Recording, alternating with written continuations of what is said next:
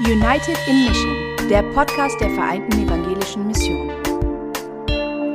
Mit Themen und Menschen, die den Blick weiten. Für die Welt und für dich. Herzlich willkommen! Schön, dass ihr reinhört. Hallo. Hi, Sarah, wie geht's dir? Sehr gut, weil es gibt ja so viel Neues. Nein, Wir haben einen neuen Namen. Ich bin so aufgeregt. Ja, es ist wirklich aufregend. Wir hoffen, euch gefällt der Name genauso gut wie uns. Mhm. Wir haben lange gebrainstormt, wir haben lange Oh ja. über hin und her überlegt. Wir hatten äh, sehr produktive Überlegungssessions mit KollegInnen und der neue Name lautet Trommelwirbel. Stachel und Herz. Okay, damit könnt ihr jetzt natürlich erstmal gar nichts anfangen. Beziehungsweise nicht so viel wie wir. Nein, Aber- wir steigen auch nicht zu Imkerinnen um.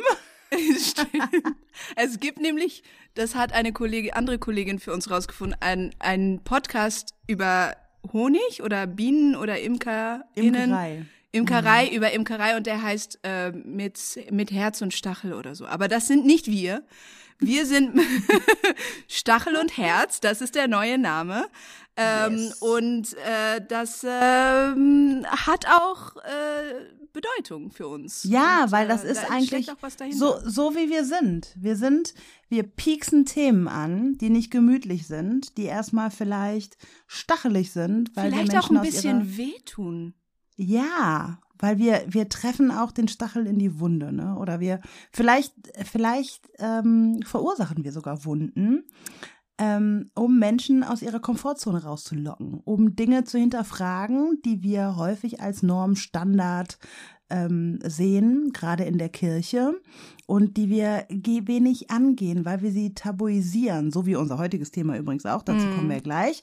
Und dennoch sind wir beide, deswegen hört ihr uns ja so gerne zu, sehr herzlich. Wir machen das alles mit Herz, weil wir üben Binnenkritik und wir lieben Kirche und wir sind gerne in Kirche, aber wir stacheln auch gerne auf. Genau. Deswegen, Und wie ist das so, wenn man sich wehgetan hat? Und äh, was ist das, was am meisten hilft? Einfach ein Küsschen drauf und dann geht's meistens schon besser. Deswegen Stachel und Herz. Yes. Dazu wird es dann in nächster Zeit auch noch mehr Neuerungen geben. Jetzt erstmal Ja. der Titel für euch. Es gibt einen kompletten Revamp mit allem Yes. coolen Pipapo, was dazu gehört, wo wir sehr viel Spaß hatten, auch Mit das zu entwickeln. Allem. Wir, wir verraten euch das jetzt peu à peu, denn ähm, beim nächsten Mal wird es dann auch unsere neue Musik geben. Seid gespannt, sie ist wirklich. Unser neues Wow. Logo und ach, Yes. Das hat Oh, richtig ist Spaß gemacht. So cool, ja. Aber wir Also- wollen euch erstmal jetzt so anteasern, was alles kommt und ähm, ja, seid gespannt. Und worüber reden wir denn heute, Sarah? Also schon, wenn, Ja, wenn du schon über schon gesagt. Tabuisierung gesprochen hast und Yes. oh, das klingt ja alles sehr. Ich meine, ihr habt den Titel wahrscheinlich schon gelesen. genau. Jetzt brauchen wir keinen geht. Wir, brauchen nicht keinen noch ein Trommel. Oh mein Gott, ja, Jinx. Fake. Es geht, okay, machen wir es kurz. Es geht um Sexarbeit. Und ähm, das ist ja ein Thema, was ich jetzt so in dem Mainstream der Kirche eher noch nicht so gehört habe. Also äh, man redet ja ethisch gerne über Sex, über Sexualmoral und Sexualethik in der Kirche, aber Sexarbeit, ähm, da muss ich tatsächlich gestehen, ich wusste ja nicht mal vorher, was alles tatsächlich unter Sexarbeit äh, gehört. Ähm, in unserer Recherche sind wir ähm, da auch auf äh, die Sexarbeiterin bei Instagram gestoßen. Ähm, da könnt ihr auch mal folgen und viel lernen. Ähm, also ich habe da unheimlich viel gelernt, nämlich, dass ich jetzt weiß, was alles zu Sexarbeit gehört. Und ähm, ja, ansonsten ähm, folgt auch ähm, unserer heutigen Gästin, die auch schon einen sehr interessanten Post zu dem Thema heute auf Instagram gelassen hat. Natheology ähm, ist heute hier zu Gast und wer sich hinter diesem Insta-Namen verbirgt, das verrätst du uns, oder Thea? Ja, genau. Nathalie Elitz äh, kommt aus Bochum. Sie hat Medizin studiert in Bochum und Marburg. Dann hat sie evangelische Theologie und Religionswissenschaft äh, studiert in äh, und hat einen Bachelor und einen Master. Dann hat sie als äh, Pfarrerin oder als, als Pastorin gearbeitet äh, für die in der Mennonitengemeinde Krefeld und ist jetzt seit 2017 wissenschaftliche Mitarbeiterin am Lehrstuhl für christliche Gesellschaftslehre an der Evangelisch-Theologischen Fakultät der Ruhr-Universität Bochum. Und sie schreibt ihre Doktorarbeit, die auch bald rauskommt, äh, zum Thema Sexarbeit oder Prostitution. Ähm, den Titel verrät sie euch gleich in äh, dem Gespräch. Ich muss euch sagen, wir nehmen ja immer das Intro vorher auf. Äh, hinterher auf, Entschuldigung. Das Intro kommt vorher. Oh Gott, ich bin so durcheinander. Das Intro kommt vorher, aber wir nehmen es immer hinterher auf, damit wir so ein bisschen darüber reden können ähm, oder schon nicht Sachen zwei, dreimal sagen müssen. Und äh, es war einfach ein wahnsinnig spannendes Gespräch mit dieser Medizinerin und, ähm, und Theologin, weil sie einfach komplexe Sachverhalte einfach so präzise und to the point und verständlich vor allem Dingen, ja, das ist ja weder bei MedizinerInnen noch bei TheologInnen immer der Fall, ähm, super erklären kann und ähm, ja, uns einfach mitnimmt in ihre Überlegungen in dieses moralisch, ethisch, theologisches, heikles Thema und auch gesellschaftlich, ja, also wenn du sagst, man spricht gerne über Sexualmoral und so weiter und so fort. Ich habe das Gefühl, dass Sexualität an sich oder gesunde Sexualität an sich immer noch ein schwieriges Thema ist, sowohl in der Kirche als auch in der Gesellschaft. Und ähm, deswegen kann ich euch wirklich wärmstens empfehlen, dran zu bleiben, während, wenn wir mit Nathalie sprechen. Ja, also ich kann das nur bestätigen. Ich hatte auch einige Eye-Opener-Momente in dem Gespräch, wo ich so dachte, ja krass, also ja, wenn ich das von der Seite betrachte, ja, völlig klar. Also mhm. seid gespannt. Äh, wir wünschen euch ein schönes und inspirierendes Zuhören in unserem Gespräch mit Nathalie. Bis gleich.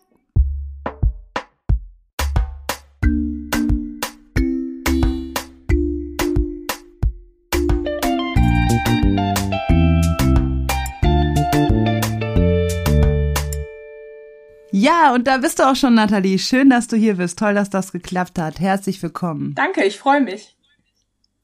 Was wir unsere Gästinnen und Gästen am Anfang immer fragen, ist ähm, drei Fun Facts, drei Sachen über dich, die man vielleicht nicht so weiß, was unsere HörerInnen über dich wissen sollten.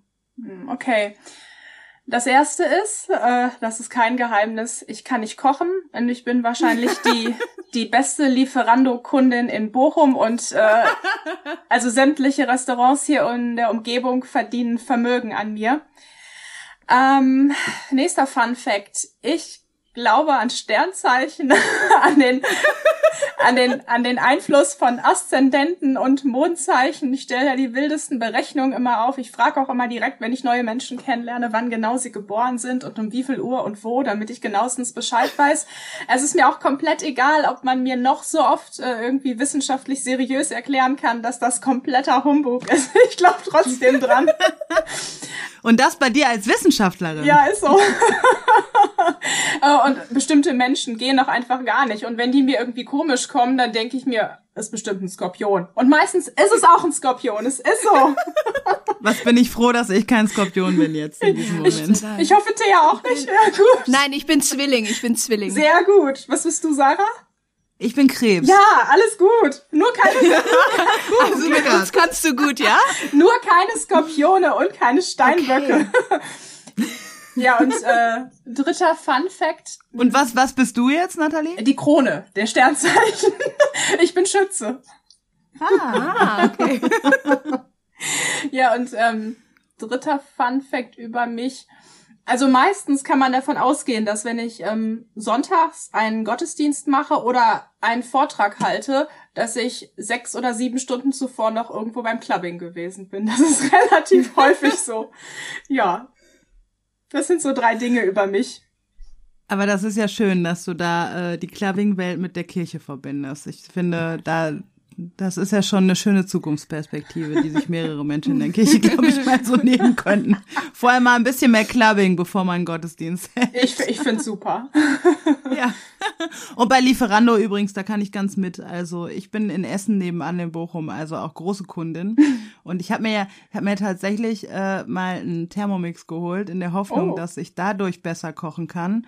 Ähm, kann ich auch tatsächlich, also dieses Ding kann das für mich besser, weil das ist wirklich idiotinnen sicher. Aber dennoch ist Lieferando immer noch die einfachere Wahl. Ist so. Es spart so viel Zeit. Ich finde es so angenehm. Und Zeit ist ja auch Geld. Eben. Also von Eben. daher muss man da auch abwägen. Ja, aber wir sind ja gar nicht zusammengekommen, äh, um über Lieferando, also auch über Lieferando, über Clubbing und Sternzeichen zu reden, ähm, aber vor allem, weil du zu einem ganz bestimmten Thema forschst und die Menschen, die dich kennen, die denken jetzt vielleicht, ach, sie forscht bestimmt zu Rassismuskritik, weil sie da auch schon mal Vorträge zu gehalten hat und äh, das tust du auch. Ähm, aber deine ähm, Doktorarbeit ähm, hast du zu einem anderen Thema geschrieben. Mhm. Magst du uns da einmal kurz den ganzen Titel nennen und in welche Richtung es da geht? Genau. Also der Arbeitstitel meiner Doktorarbeit ist, denn sie hatte ihr Angesicht verdeckt, Prostitution in biblisch-theologischer, ethischer und gendertheoretischer Perspektive. Also es geht um einen ethisch-evangelischen Blick auf Sexarbeit in Deutschland. Und warum hast du dieses Thema gewählt? Da bin ich im Studium drauf gekommen. Ich habe schon äh, meine Masterarbeit zu dem Thema Sexarbeit verfasst, weil mir im Studium aufgefallen ist, dass so der ganze Bereich Sexualethik ein ganz vermintes Feld in der evangelischen Theologie ist. Und wenn Kirche und Theologie sich überhaupt mal zur Sexualität äußern, dann steht immer die partnerschaftlich orientierte Sexualität im Fokus und kommerzialisierte Formen von Sexualität, wie wir sie in der Sexarbeit sehen, also der Bereich Prostitution, Pornografie, das wird komplett ausgeblendet, gar nicht ethisch analysiert und wahrgenommen. Und das finde ich irgendwie irritierend, weil wir eine sehr lautstarke gesellschaftliche und politische Debatte, Debatte rund um Sexarbeit haben und ähm, es ja immer wieder um Themenkomplexe wie Selbstbestimmung, Freiheit, Würde, Verdinglichung, Geschlechterrollen geht. Und das sind ja alle Schlagworte mit einer ethischen Brisanz. Und dass theologische Ethik sich da so zurückhält, war für mich irgendwie nicht nachvollziehbar. Und ich dachte mir, genau dazu muss man eigentlich verschreiben. Dazu braucht es eine fundierte ethische Analyse, eine evangelische Perspektive, gerade weil ja auch die Diakonie engagiert ist in diesem Themengebiet. Es gibt ja ähm, unterschiedliche diakonische Einrichtungen, die mit Menschen, die in der Sexarbeit sind, zusammenarbeiten. Und ich finde, da braucht es auch eine ethische Perspektive dazu. Aber vielleicht hat es ja auch einen biblischen Grund. Was steht denn so in der Bibel zu dem Thema Sexarbeit? Ja, ich glaube. Also vielleicht so ein paar Beispiele, vielleicht ist es zu weit gedacht. Ähm, also die Bibel kennt Sexarbeit nicht in dem Sinne, wie wir heute wahrscheinlich Sexarbeit verstehen würden. Also wenn ich den Begriff Sexarbeit nutze, dann meine ich damit einvernehmliche sexuelle Dienstleistungen zwischen erwachsenen, vertragsmündigen Personen im direkten körperlichen Kontakt, aber es gibt natürlich auch Sexarbeit ohne Körperkontakt. Ähm, Kannst du da ein bisschen drauf eingehen? Weil also da äh, muss ich sagen, ich folge ja dank dir auch der Sexarbeiterin auf Instagram, Ja. also auch ein, äh, ein Account, über den ich schon sehr viel gelernt habe. Ähm, und da ist da nochmal die Nachfrage, was ist denn genau alles Sexarbeit? Also, weil du sagst gerade, ne, in, äh, in Bezug auf körperliche, über Körperlichkeit, über körperliche Nähe, aber auch das, das weitere noch darüber hinaus. Was, was ist alles Sexarbeit? Vielleicht da noch einmal kurz, bevor wir in die Bibel jetzt nochmal genau einsteigen, was Ja. eigentlich der Begriff alles beinhaltet. Das war mir nämlich tatsächlich vorher gar nicht alles so klar. Ja, also Sexarbeit ist ein Überbegriff für sexuelle Dienstleistungen mit oder ohne Körperkontakt. Also unter Sexarbeit stellen sich ja die meisten Leute das vor, was so der Rechtsbegriff Prostitutions meint. Also bezahlte sexuelle Dienstleistungen, die so in einer direkten körperlichen sexuellen Begegnung abgewickelt werden. Aber natürlich ist, wenn man den Begriff Sexarbeit nutzt, der noch sehr viel weiter. Also Telefonsex ist auch Sexarbeit. Ähm, äh, in einem Porno mitzuspielen, also Pornodarsteller, Pornodarstellerin zu sein, ist auch Sexarbeit. Oder wenn ich über gewisse Online-Plattformen ähm, sexuelle Dienstleistungen ohne Körperkontakt anbiete, zum Beispiel Webcam-Sex. Also ich bin jetzt ein Camgirl und ähm, ziehe mich vor der Kamera aus, vor der Webcam und chatte parallel noch mit Kunden, Kundinnen, denen ich auch noch gewisse Wünsche erfülle, die sie mir gegenüber äußern, dann ist das auch eine Form von Sexarbeit, natürlich nur ähm, ohne jeglichen Körperkontakt, also quasi digitale Sexarbeit. Das fällt alles darunter. Also wenn ähm, du sagst in der Bibel, das ist, das passt nicht so ganz zu unserem heutigen Verständnis, aber wenn ich überlege, wie ich aufgewachsen bin, in vielleicht weniger in meinem direkten Elternhaus an sich, aber schon so in dem erweiterten Umfeld. Es, war schon ziemlich konservativ in dem Sinne, dass Sex einfach auch ein Tabuthema war und Sex außerhalb der Ehe war absolut verboten und insgesamt war das Thema Sex auch einfach ultra belastet irgendwie, mit Scham behaftet und tabuisiert irgendwie. Mhm. Also das, dass das einzig Gute an Sex war, ähm, dass daraus Kinder entstehen können, mhm. konnten, könnten in einer heteronormativen Ehe. Und ähm, Lust war irgendwie Sünde. Weißt du, was ich meine? Ja. Und ähm, also das ist auch das, was ich auch so ein bisschen, wenn ich so an, an, an meinen an mein Upbringing denke, was ich damit auch verbinde. Mhm.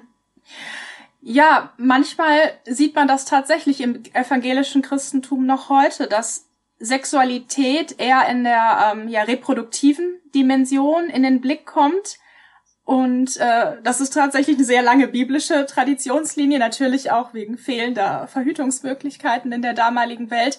Aber es ist tatsächlich so, dass es ähm, je nachdem, in welchen evangelischen Räumen und Gegenden man sich bewegt, dass Sexualität teilweise noch sehr eng mit Fortpflanzung verknüpft ist, dass Sexualethik im Wesentlichen Beziehungsethik ist und dass Sexualität außerhalb der Ehe oder außerhalb einer auf Dauer angelegten monogamen Partnerschaft gar nicht gedacht werden kann. Wobei ich dazu auch noch sagen muss, im Gegensatz zur katholischen Kirche, finde ich, haben wir evangelischerseits, also was jetzt so den evangelischen Mainstream angeht, so ein Sexualpessimismus, denke ich, doch schon überwunden.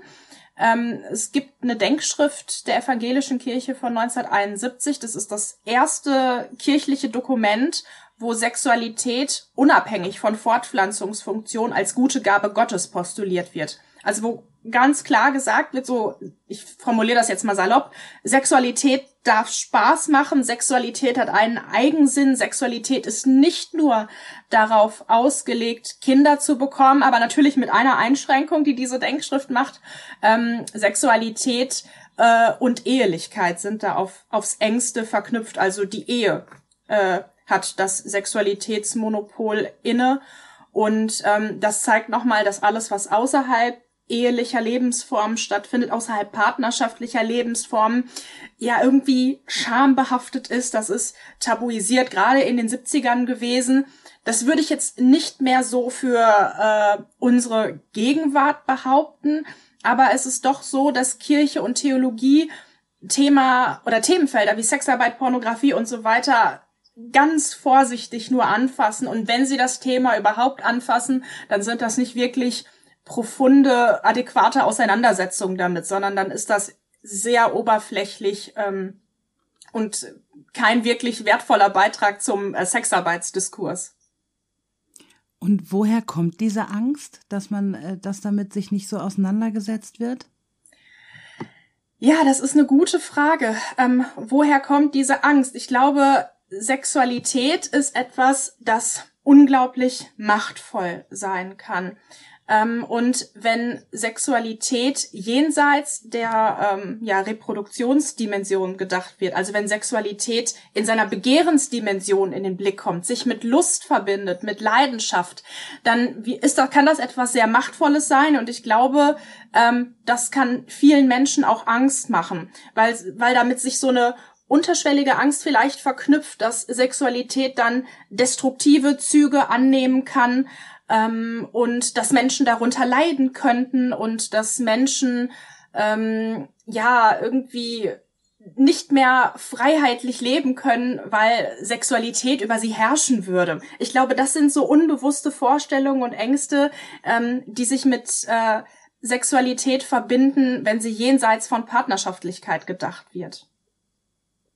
Obwohl sie in der Partnerschaft ja auch als Machtinstrument genutzt werden kann. Absolut, absolut. Und das ist auch so ich denke, ein großes Manko vieler kirchlicher Texte.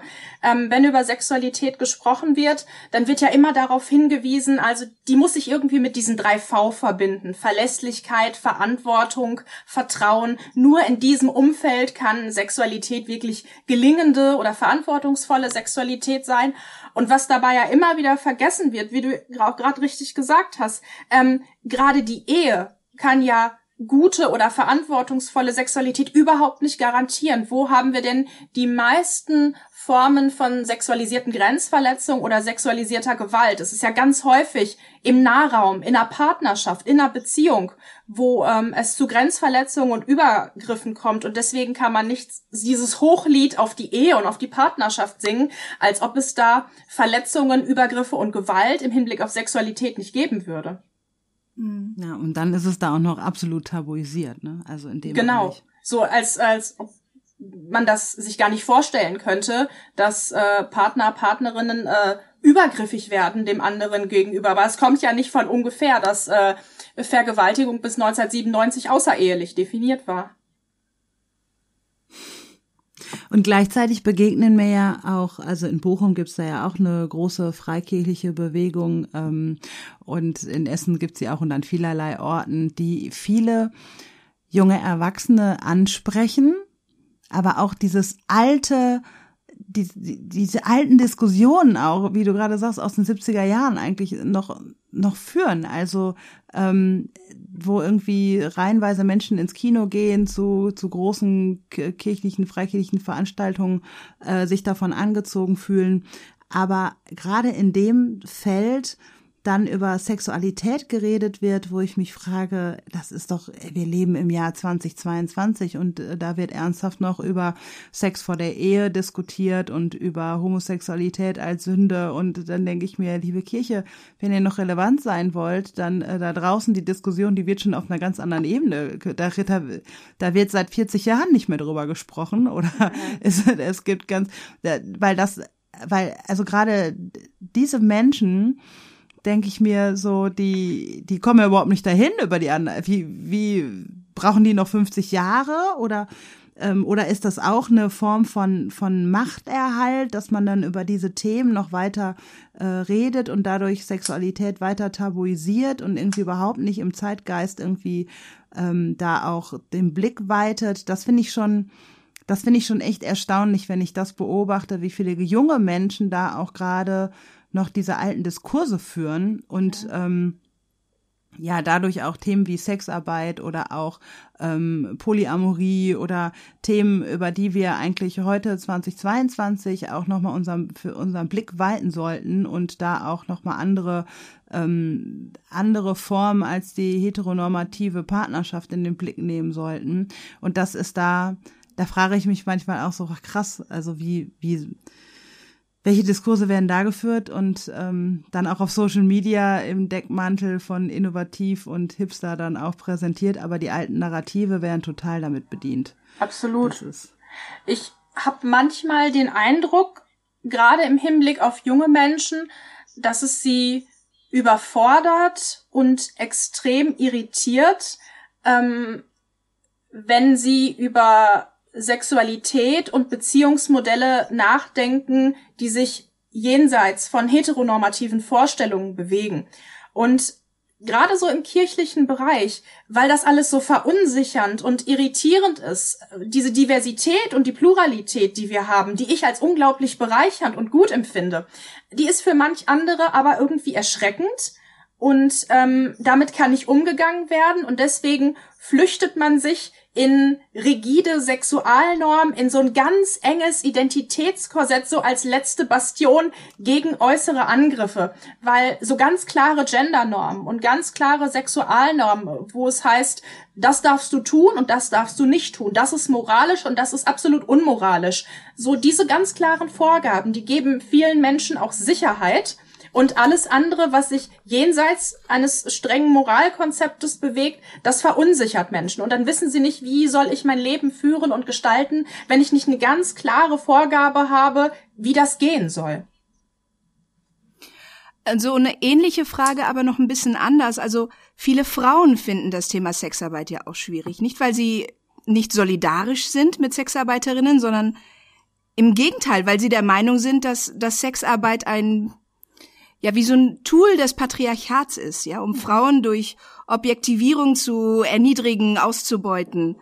Ähm, was sagst du zu diesem, ja, feministischen Dilemma, wenn man so will, ja? Auf der einen Seite die Freiheit der Frau, das mit ihrem Körper zu tun, was sie will, ähm, und auf der anderen Seite ja menschenverachtende Strukturen, die Frauen als Ware betrachten, ja, Waren, die gehandelt oder und konsumiert werden, weil Zuhälter einen Profit erwirtschaften. Mhm. Ist das vielleicht sogar so, dass durch diese Enttabuisierung der Sexarbeit, also zum Beispiel indem man Sexarbeit statt Prostitution sagt, also dass diese Unterdrückung von Frauen sogar normalisiert wird oder wird hier vielleicht sogar unter dem unter dem Deckmantel der körperlichen Selbstbestimmung ein unterdrückerisches System beschönigt? Mhm. Das sind ganz, ganz, ganz viele Fragen. Mhm. Und diese, diese Tendenz habe ich, das wurde mir schon gesagt. Ich und, und ganz viele Diskurse, äh, die du mit der Frage aufgreifst. Ich glaube, über Sexarbeit zu sprechen und das zu thematisieren, das ist die, eine der größten Streitfragen des deutschen Feminismus aktuell. Und das ist ein Diskurs, wo man sich in einem emotional hoch aufgeladenen Feld bewegt. Und ich habe das Gefühl, da stehen sich auch tatsächlich, wie du es gerade beschrieben hast, so zwei Seiten äh, relativ unversöhnlich gegenüber. Auf der einen Seite haben wir die Position, die du gerade skizziert hast, ähm, Leute, die sich selber sogenannte ähm, Neo-AbolitionistInnen nennen, ähm, die sagen, ähm, ja genau, also Prostitution ist eine frauenspezifische Menschenrechtsverletzung, es ist Gewalt gegen Frauen. Prostituierte, die mehrheitlich als weiblich gedacht werden, also Männer, Trans, Non-Binary, die kommen in diesem Diskurs einfach gar nicht vor von Seiten der äh, ProstitutionsgegnerInnen. Ähm, die sagen also, es ist Gewalt gegen Frauen, Prostituierte sind mehrheitlich Opfer von Menschenhandel und Ausbeutung. Es ist ein männliches Privilegiensystem und deswegen setzt man sich für ein Verbot von Prostitution ein oder auch äh, für die sogenannte Freierbestrafung. Und ähm, Ali Schwarzer wäre zum Beispiel jemand, der sagen würde, also freiwillige Prostitution ist eine Contradictio in adjecto, also ein Widerspruch in sich selbst. Das kann es nicht geben. Und was diese Perspektive angeht, sollte ich vielleicht noch dazu sagen, diese Bezeichnung neoabolitionistisch ist schwierig. Also da nehmen Leute ein Wort, Abolitionismus, ähm, wo sich Menschen äh, vor sehr vielen Jahren ähm, unter diesem Wort für die Abschaffung der Sklaverei eingesetzt haben. Und die Abschaffung der Sklaverei mit der Abschaffung der Prostitution quasi gleichzusetzen, ist eigentlich eine Relativierung der Maafa, also des Genozids, der Folter und der Versklavung und Ausbeutung schwarzer Menschen. Deswegen finde ich schon diese Selbstbezeichnung sehr problematisch und diese unterschiedlichen Dinge miteinander gleichzusetzen. Und dann haben wir halt die Gegenposition, die du auch gerade skizziert hast. Also Sexarbeit als selbstbestimmte, wertvolle Tätigkeit. Diese Perspektive würde auch sagen, wir müssen ganz klar zwischen Sexarbeit und Zwangsprostitution trennen. Denn wenn irgendwo Gewalt, Ausbeutung im Spiel ist, dann reden wir nicht mehr über Sexarbeit, sondern dann sind wir im Bereich der sexualisierten Gewalt und im Bereich des Menschenhandels. Und das ist zu Recht etwas, was wir strafrechtlich sanktionieren müssen. Aber diese Perspektive sagt, wir fordern endlich ähm, ja einen Einsatz äh, gegen die gesellschaftliche Stigmatisierung. Wir brauchen eine vollkommene Entkriminalisierung, denn nur dann ähm, können wir effektiv auch äh, gegen, gegen gewaltvolle Strukturen vorgehen. Nur wenn Sexarbeit wirklich sicher ist, anerkannt wird, wenn diese Arbeit als Erwerbsarbeit gewertschätzt wird, dann verschwindet irgendwann das Stigma und wenn dieses Stigma auch weg ist, dann ähm, können wir auch äh, ja Gewalt, von der Sexarbeitende häufig betroffen sind, vielleicht auf ein Minimum reduzieren. Wie ist das denn so ähm, in deiner Forschung? Also du kennst dich dann wahrscheinlich viel mehr auch mit den Zahlen und, und Studien und Daten und so weiter aus. Also, weil es ist ja so, viele Menschen können Sexarbeit nur schwer von Zwangsprostitution trennen und denken, ja, das vor allem an Frauen, die durch Armut von Prostitution abhängig sind. Ja? Also gibt es da überhaupt verlässliche Zahlen zu? Wie viel Prozent der Sexarbeiterinnen machen das freiwillig, können sich ihre Kunden selber aussuchen? und agieren selbstbestimmt. Mhm. Und äh, für, für wie viele ist das wirklich die letzte Möglichkeit der Armut zu entkommen? Und ich denke da auch an, wie du schon eben gesagt hast, Menschenhandel und Leute, die vielleicht ähm, ja äh, zuerst dachten, dass sie was anderes tun würden. Aber man hört ja so Horrorgeschichten auch, dass sie irgendwie aus, aus ihrem Kontext entfernt werden mhm. mit Versprechungen und dann ähm, in der Sexarbeit landen und dann nicht mehr rauskommen, weil sie abhängig sind. Mhm. Also gibt es da, gibt es da verlässliche Zahlen zu, so ungefähr? Ja, also erstmal würde ich sagen, Leute, die mit falschen Versprechungen irgendwie in die Prostitution gelockt werden und davon Ausbeutung betroffen sind, das ist nicht Sexarbeit, sondern ähm, das ist Ausbeutung. Das ist Ausbeutung, das ist sexualisierte Gewalt, das ist Menschenhandel zum Zweck der sexualisierten Ausbeutung. Da würde ich nie von Sexarbeit sprechen. Ähm, was die Zahlen angeht, ganz schwieriges Feld. Also wir haben was Prostitution in Deutschland angeht, um mal den Rechtsbegriff zu nutzen, ähm, haben wir keine abgesicherten quantitativen Primärdaten. Also wir wissen überhaupt nicht, wie viele Menschen in Deutschland der Sexarbeit nachgehen. Also wir haben natürlich Zahlen. Ähm, durch das äh, Prostitutionsschutzgesetz müssen sich Leute anmelden, die in der Sexarbeit tätig sind. Das heißt, wir können natürlich auf die Zahlen ähm, der, der Anmeldung gucken. Ich glaube, am 31.12.2020 waren irgendwie um die knapp 25.000 Personen ähm, als SexarbeiterInnen registriert. Ähm, dass die Zahlen da so niedrig waren, hat natürlich auch was mit ähm, Corona zu tun. Ähm, die waren davor deutlich höher. Aber es gibt im Diskurs immer mal wieder so eine Zahl, die auch so durch die Medien geistert. Wir hätten 400.000 Menschen in der Prostitution in Deutschland. Die Zahl gab schon in den 80ern, irgendwie erstaunlicherweise. Ähm, die Zahl hat sich irgendwie nach der Wiedervereinigung äh, nicht geändert. Das ist eine Zahl, die für Westdeutschland formuliert worden ist. Also die wird immer noch genutzt. Und die Zahl hat sich auch seit der EU-Osterweiterung nicht geändert. Also immer wieder wird von 400.000 gesprochen. Die Zahl hat keine wissenschaftliche Grundlage. Also es gibt dafür keine Erhebung. Wir wissen überhaupt nicht, wie viele Menschen mhm. in Deutschland äh, in der Prostitution tätig sind. Es gibt Schätzungen und die kritische Sexarbeitsforschung geht so von 100.000 bis 200.000 Menschen aus, die in der Sexarbeit tätig sind, wobei man dazu sagen muss, das ist nicht für alle die Haupterwerbsarbeit. Äh, viele, äh, für viele ist das äh, eine Nebenerwerbsarbeit. Viele haben ähm, ja gehen der Prostitution als Gelegenheitsprostitution nach. Also man kann da überhaupt keine sicheren Zahlen geben. Und jetzt das Ganze in Beziehung zu deiner Frage. Weil wir keine sicheren Zahlen haben, können wir auch nichts über den Anteil von Menschen in der Prostitution sagen, die von Zwang oder Ausbeutung betroffen sind. Wenn man natürlich verlässliche Zahlen haben will, wie viele Menschen sind von, von Ausbeutung betroffen, können wir natürlich ähm, zuverlässige Zahlen über das Hellfeld des Menschenhandels ähm, erfahren durch das Bundeslagebild Menschenhandel, Ausbeutung vom Bundeskriminalamt. Also da wird für jedes Jahr veröffentlicht, wie viele abgeschlossene Ermittlungsverfahren wegen sexueller Ausbeutung hat es gegeben, wie viele Opfer, wie viele Tatverdächtige.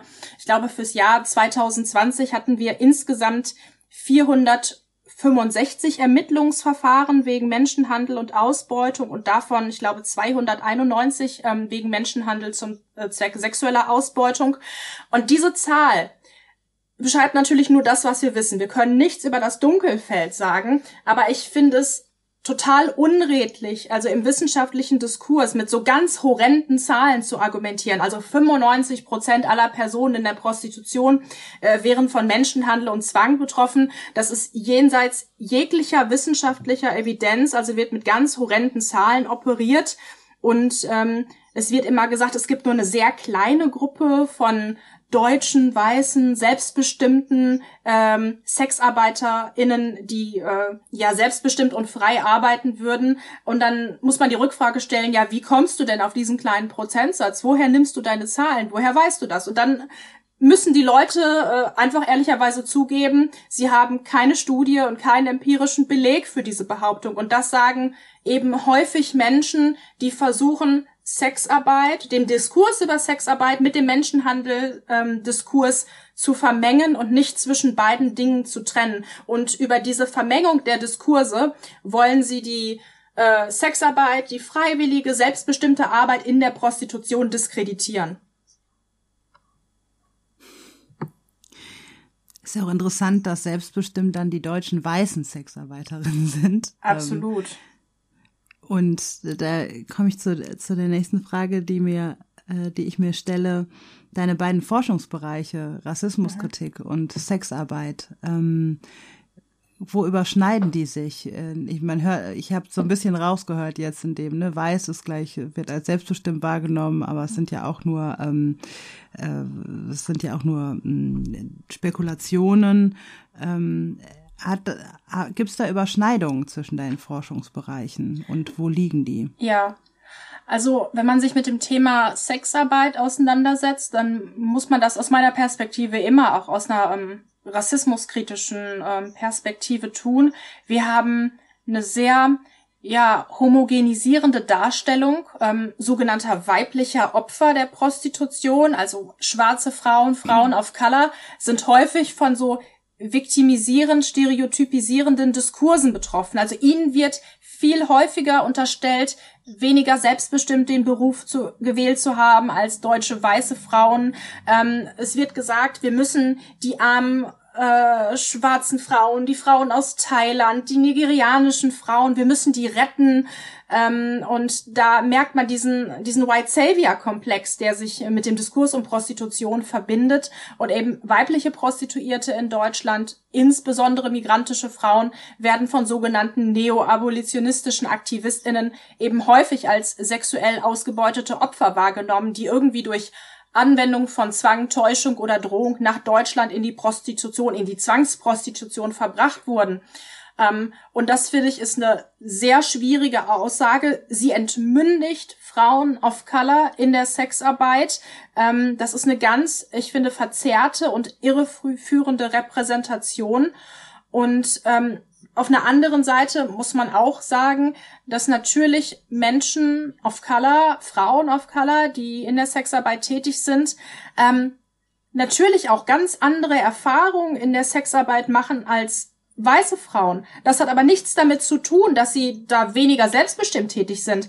Das hat natürlich was mit ähm, strukturellem Rassismus zu tun. Also wenn ich als Frau of Color, als Mann of Color Transperson of Color oder Non-Binary Person of Color in der Sexarbeit tätig bin, dann bin ich natürlich auch von Rassismus betroffen, weil ich ähm, aber auch jenseits der Sexarbeit von Rassismus betroffen sind. Migrantische Menschen in der Sexarbeit sind viel häufiger von äh, polizeilicher Gewalt und äh, Racial Profiling betroffen.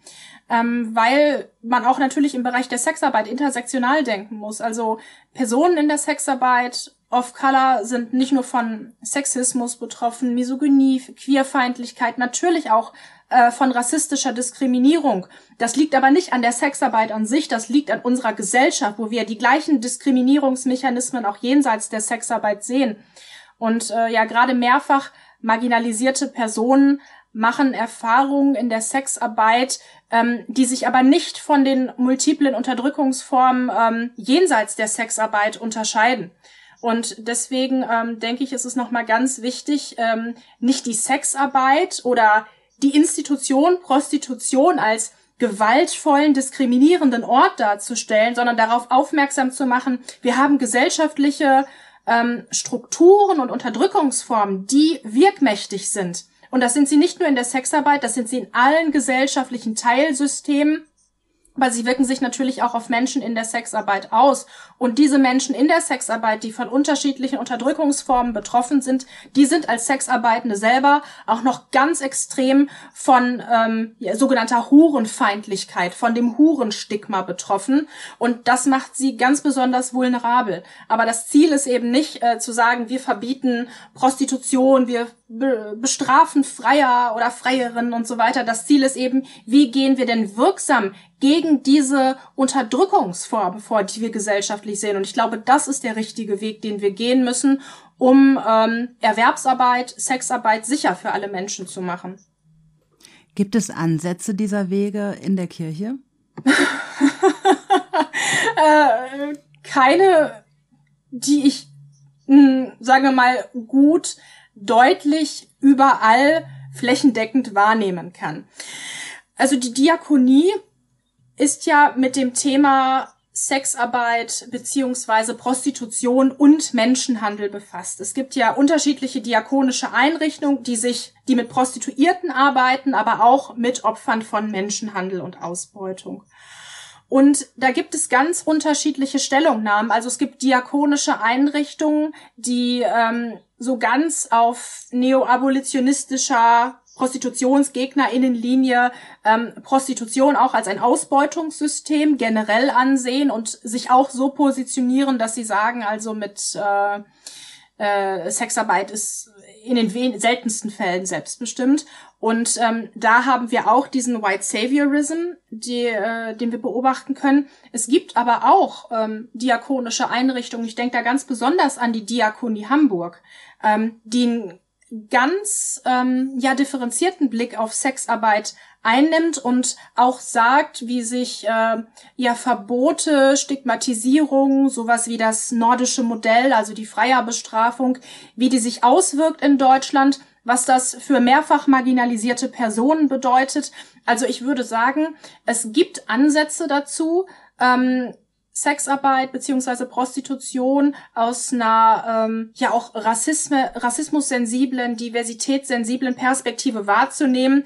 Aber das sind immer einzelne Einrichtungen, die äh, solche Stellungnahmen haben. Und kirchlich gesehen würde ich sagen, sind das eher Einzelstimmen und ähm, es ist nicht so, dass flächendeckend eine ähm, ja vollumfängliche gut durchdachte Position zu dem Thema eingenommen werden würde. Was müsste denn deiner Meinung nach passieren innerhalb der Kirche, damit ein, ja, vielleicht sowohl ein gesünderer Umgang mit Sexualität an sich, aber auch ein würdevolleres Bild von äh, Sexarbeit entstehen kann? Also für einen besseren Umgang, für eine profunde Wahrnehmung von Sexualität brauchen wir eine sexpositive Theologie.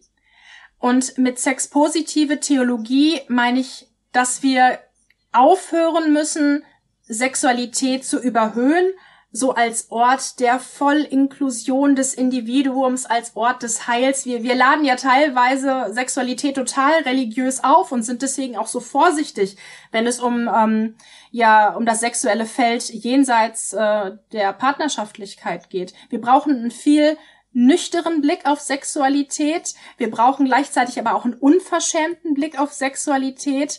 Und wir müssen viel deutlicher machen, dass Sexualität gute Gabe Gottes ist, aber gleichzeitig ähm, uns nicht an diesem Projekt beteiligen, Sexualität irgendwie zu überhöhen. Also wir brauchen als Theologinnen, die sich mit Sexualität auseinandersetzen, dazu forschen, viel mehr fruchtbare Auseinandersetzung mit anderen Humanwissenschaften, mit den Queer Studies, mit den Gender Studies. Und was den Bereich der Sexarbeit angeht, müssen wir viel mehr mit Sexarbeitenden reden und das nicht in so einer paternalistischen Art und Weise nach dem Motto, wir wissen schon, was gut für dich ist und wir wissen, dass du ein Opfer bist. Ähm, das viktimisiert Menschen. Wir wollen dich retten. Genau, genau. Das viktimisiert Menschen und genau das verletzt Menschen in ihrer Würde, indem man ihnen abspricht, selbstbestimmte Entscheidungen für sich zu treffen. Und äh, darauf muss man sich einlassen. Und es gibt in, in Bochum ein, äh, wo ich wohne und arbeite und ähm, auch geboren bin, ein sehr schönes Projekt, das zumindest diesen Ansatz nimmt. Wir haben in Bochum, ich glaube seit dem Jahr 2008, sogenannte äh, Hurengottesdienste. Also Gottesdienste anlässlich des Internationalen Hurentags, die von ähm, der äh, ja, Prostituierteninitiative Madonna gestaltet werden ähm, und ähm, von äh, Menschen in der Kirche. Das ist bei uns die ähm, Pauluskirche in Bochum. Und in diesem Vorbereitungskreis der Gottesdienste setzen sich ähm, Sozialarbeiterinnen ähm, des Projektes Madonna, sexarbeitende Menschen aus ja, Gemeinde und Kirche zusammen, gestalten diesen Gottesdienst. Und Ziel dieses Gottesdienstes ist es immer, ähm, für Menschen in der Prostitution zu sensibilisieren für deren Anliegen, für deren Perspektive, für deren Themen, auch für deren politische Forderungen Und ähm, das natürlich auch mit einer mit einer christlichen Perspektive zu verbinden. Es werden biblische Texte zum Thema Prostitution gelesen und ähm, das finde ich ist eine ganz tolle Sache, weil das trägt zur Entstigmatisierung bei und gibt den Menschen eine Stimme, die sonst keine Stimme haben, beziehungsweise die wir bewusst silenzen in der Gesellschaft. Ja, und wirkt natürlich auch gegen diesen Savior-Komplex, wenn die Menschen selber ähm, den mhm. Gottesdienst mitgestalten. Ganz genau. Und natürlich wird äh, vorher nicht gesagt, wenn da eine Person vorne steht, ist das äh, eine Person aus dem Bereich Sozialarbeit, ist das eine Person aus dem Bereich Sexarbeit äh, oder ist das äh, einfach nur eine Person aus der Gemeinde, die sonst äh, gar keinen gar keinen Kontakt äh, zum Bereich Sexarbeit oder Sozialarbeit mit Sexarbeit dann hat. Das wird überhaupt nicht benannt und das finde ich auch gut. Da stehen einfach Menschen vorne, tragen Texte vor, tragen Gebete vor, eigene Gedanken zu dem Thema, ohne dass man diese Menschen zuordnen kann. Und das finde ich super. Wahnsinnig spannendes Thema, Nathalie. Wir, wir könnten noch weiterreden. Ja. also ich muss sagen, ähm, ich habe unglaublich viel äh, gelernt und unglaublich viel mitgenommen. Ja, mm. ja, ich auch. Und finde das so wichtig, ähm, diese Themen auch zur Sprache zu bringen. Und ähm, da hilft es uns sehr, dass es Menschen wie dich gibt, die dazu forschen und das auch sichtbar machen und ähm, das auch runterbrechen für ein weiteres kirchliches Publikum. Das tust du ja auch auf deinem Instagram-Account, den wir in den Show Notes auch noch ähm, verlinken würden. ähm, ein bisschen weil, Werbung. Ja, ja, ja also weil ist du, wirklich sehr informativ. Ich meine, ich fand das so spannend, dass du ähm, auf Instagram, du hattest ja eine Umfrage gemacht in, den, in deinen Stories, zu welchem Thema wollt ihr was aus meiner wissenschaftlichen Arbeit hören. Mhm. Und dann war ja, es war total eindeutig, dass die Mehrheit der Leute was zum Thema Sexarbeit und nicht zum Thema Rassismuskritik hören wollten. Also ja. da gab es natürlich auch Menschen, die interessiert waren, aber äh, auf mich hat das nochmal den Anschein geweckt, ähm, dass es einfach auch sehr wenig zu dem Thema gibt. Also ja. es gibt auch immer noch viel zu wenig zum Thema Rassismus und Kirche, aber da gibt's, da kann man auf Instagram auch auch außerhalb der Kirche sich auch äh, fortbilden zu. Aber zum Thema Sexarbeit in Verknüpfung mit äh, mit Theologie, mit Kirche, mit all diesen Fragen, die wir jetzt äh, besprochen haben und Diskursen, die es da so gibt, da gibt's einfach unglaublich wenig zu und, und viel zu wenig zu. Und ähm, daher danke ich dir, dass du ja uns hier heute Rede und Antwort gestanden hast und ähm, all deine Diskurse, die ja noch viel weiter gehen als so ein einstündiges Podcast-Gespräch, äh, mit uns in einer Art und Weise geteilt hast, dass sie, glaube ich, ziemlich interessant sind, nicht nur für Thea und mich, sondern auch für alle HörerInnen. Danke ja, sehr. ja, ich danke euch für die spannenden Fragen. Ja, und ich bin auch ähm, ja immer wieder erstaunt, wie, wie groß das Bedürfnis ist ähm, von Followern, ähm, sich mit dem Thema Sexualität oder auch spezifisch Sexarbeit aus einer theologisch-evangelischen oder auch kirchlichen Perspektive auseinanderzusetzen, weil es dazu eben wirklich nichts gibt. Und es ist ja auch spannend, ähm, dass mal äh, ja jenseits so einer strengen moralistischen Perspektive wahrzunehmen, sondern ähm, da eine ethische Perspektive zu haben, die so ganz unterschiedliche Seiten und Facetten beleuchtet, und zwar so jenseits eines, ja emotionalisierenden Diskurses, sondern einfach nüchtern, äh, zurückgenommen, ehrlich. Und das versuche ich zumindest mit meiner Forschung. Ja, also Leute, wenn ihr mehr zu dem Thema wissen wollt, folgt der Natalie Nathio äh, Nathiology genau. auf Instagram. Wir schreiben es auch nochmal in die Show Notes. Also vielen Dank, Natalie. Alles Gute für deine Arbeit und deine Forschung. Danke, Sarah. Und danke euch. Und danke Hoff dir, Thea. schön, schön, dass ihr dabei wart und bis zum nächsten Mal. Tschüss. Bis dann. Tschüss. Ciao. Wir hoffen, die heutige Folge hat dir gefallen und zum Weiterdenken und Nachfragen angeregt. Falls ihr Fragen an uns habt oder uns Feedback geben wollt, freuen wir uns sehr darüber auf Instagram at United in Mission oder per E-Mail an podcast.vemission.org. Weitere Infos über uns erhaltet ihr auf unserer Homepage www.vemission.org oder auch auf unseren Social-Media-Kanälen, die ihr dort alle findet.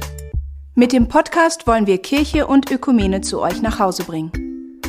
Wenn du das für eine gute Idee hältst und uns unterstützen willst darin, dann empfehle uns gerne weiter.